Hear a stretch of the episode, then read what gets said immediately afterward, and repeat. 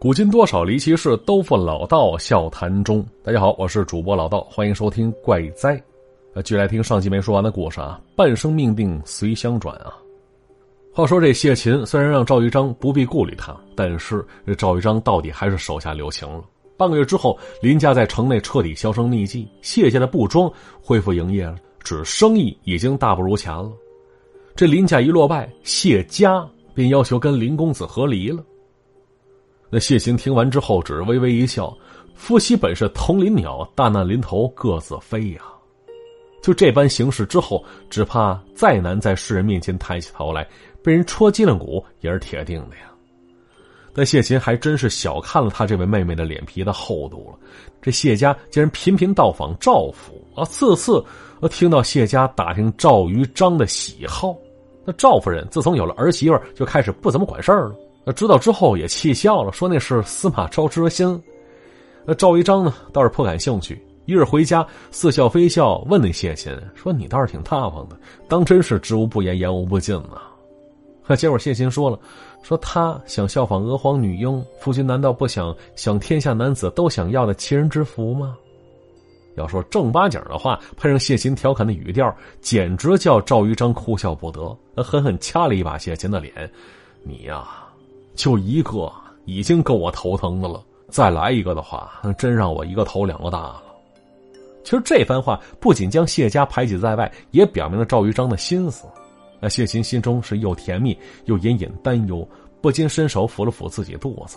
要说嫁入赵家已有大半年了，却依然没有怀上孩子，就这个小小举动，自然没逃过赵玉章的眼睛。他将谢秦揽入怀中：“娘子，你是在怪我没时间陪你吗？”那谢秦微微红着脸，呼吸有些迟滞。夫君，你可别耍无赖啊！那赵玉章伸手拍了拍他肩：“大夫说了，你身子受了寒，只需调养些时日便可无碍了，别着急。”那谢秦点点头：“那父母那边怎么想啊？”“嗨，父母都深明大义，自然都清楚。”要说赵夫人最讨厌的就是手脚不干不净、心思不单纯的人了。这谢家三番两次上门叨扰，已经惹得她十分不悦了。那赵玉章生日那一天，谢家更是大胆的送来娥皇女婴图，其心昭然若揭。赵夫人当即冷笑着，让管家连人带礼物一起丢上去，又将谢琴找来说：“有些话不好直说，便只能暗示他说：‘你这孩子呀，也不能心善至此。那什么脏东西啊？这也是他该起的心思吗？’”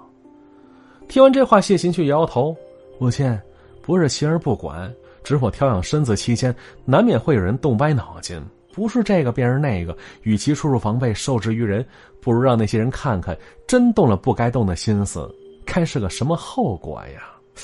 一听这话，赵夫人一愣，随即反应过来，这是杀鸡儆猴呢。嘿，接着笑了笑，嗨，难怪我跟赵人说时，他只让我放心，原来你们早就计划好了，是吧？听到这话，谢琴却有些意外，而他这番心思从来没跟赵玉章说过。难道赵一章全都懂？话说这一天，宽大的帽兜遮住了容颜。最西楼的二楼雅间里，小厮推开房门，眼见一个身着旗袍、披着厚大衣的女子。哎，虽是谢家相约，谢琴却早就来了。此时正坐在雅间之内，一边喝着茶，一边吃着糕点。谢家唤了声姐姐，落落大方坐在谢琴对面。若要论起姿色，谢家也不差呀，只是气质太过浮华。他那双眼睛锋芒过盛，一看就知道是个心气儿高傲、不甘为人之下之人呢。那这会儿谢家说了：“听闻姐姐身子落下病根儿，那与其以后抬了别人家姑娘来与姐姐分庭抗礼，不如你我姐妹联手抓住姐夫的心。那家儿所求不多，绝不会与姐姐争宠，只希望在乱世中能寻觅栖身之处啊。”那听到这儿，谢琴明白了，这是拿五子来威胁自己吗？而谢家依然学不乖呀。那就听谢琴轻轻笑了一声：“嘿，这事儿我做不得主啊。你若能讨得少帅欢心，他要娶你便娶你，我不反对便是了。”哎，接着谢琴将赵府的车留给谢家，让司机开去赵玉章办公之所，啊，自己驾了马车回去了。说是不争宠，若是真的生下子嗣，谢琴又不能生养的话，这赵府以后是谁的，还真不一定呢。就此等心思，谢琴怎能不知道呢？先说也亏了妹妹能想得出来。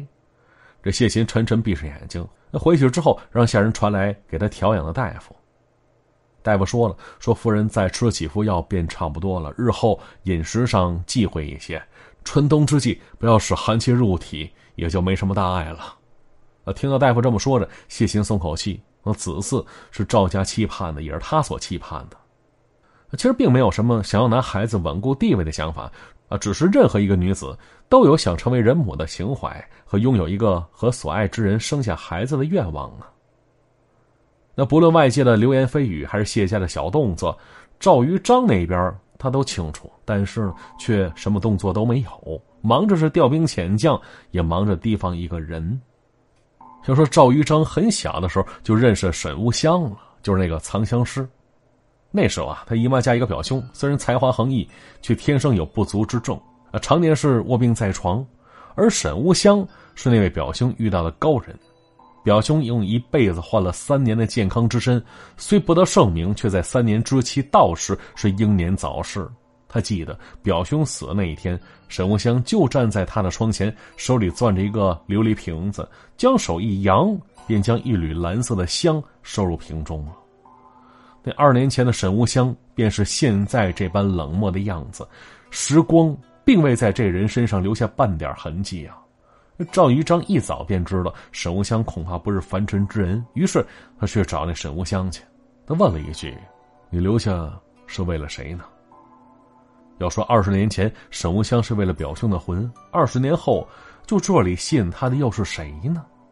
赵一章不得而知。他警惕的眼神让沈无香微微错愕，那有些好笑的摇摇头。他说：“你放心，买卖是自愿才能生效的。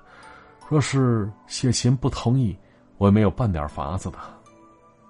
他早说过，世间一切事情都很公平。他是能耐大，能颠倒黑白，能转换生死，可受到天地规则的限制也很大呀。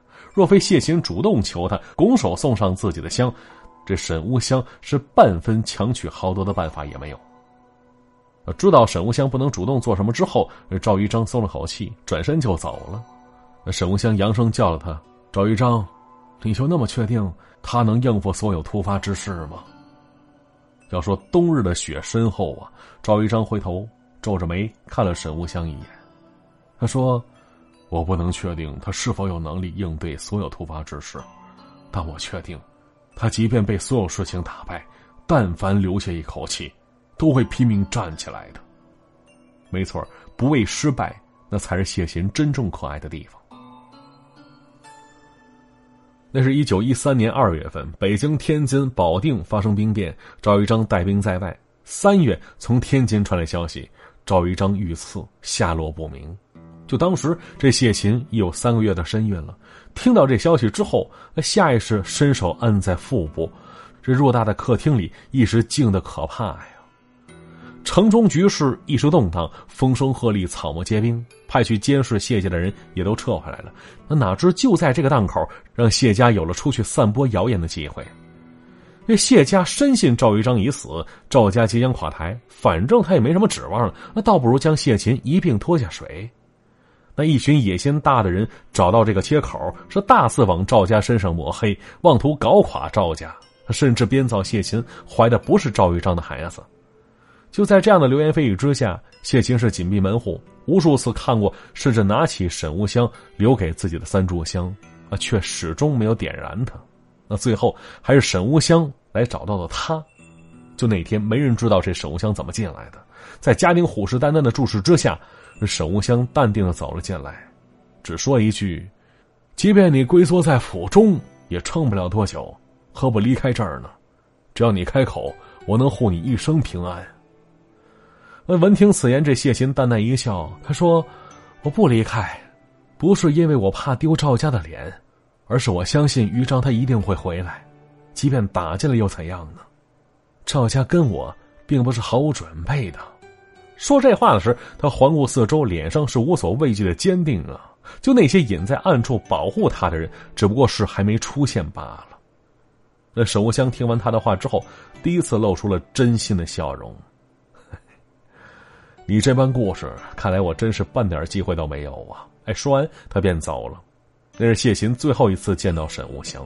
那大抵所有人都认为这个奇怪男子爱慕她吧，但唯有谢琴自己知道，沈无香所图的，不过是他虚弱时必杀的一击，将他的灵魂之香收割而去罢了。因为他说过，藏香师所爱之物，唯有尊贵的魂香，若他停留，必是为此。那就在赵家大门即将被人攻破之时，赵玉章回来了。在午夜北风狂烈的风中，嘶鸣的马蹄声响起。这高大的黑色骏马之上，一身银灰色领列军装的年轻将领翻身而下，戴着白色手套的手支着马鞭，黑色帽檐挡住他那眼中森冷的寒光啊！这街上戒备森严的军队，拿着刺刀的一列列士兵是鸣枪射警，兵马齐备，粮草充足。刚从战场上下来的士兵俱是一身杀气，那几乎是在一瞬间便将局势完全扭转了过来。呃，周围的惊呼谢谢没听到，那下人奔走相告的喜悦他也没看到，他只是站在客厅门口，看着那如出鞘刀锋般嗜血的男子，由远及近站到了他跟前俯身看着他说了一句：“夫人，受惊了。”那赵玉章的眉眼犹自带着未散的杀机，比平时更深的黑眸中翻涌着使他悸动的暗潮。谢琴伸手抚了抚他的脸，微笑着说：“我一直相信你会回来的。”要说若干年之后啊，有个银发男子是经过京城一角，在曾经的赵府门前驻足，回忆起从前那一段流水般的往事。那藏香师啊，确实有扭转乾坤的能力。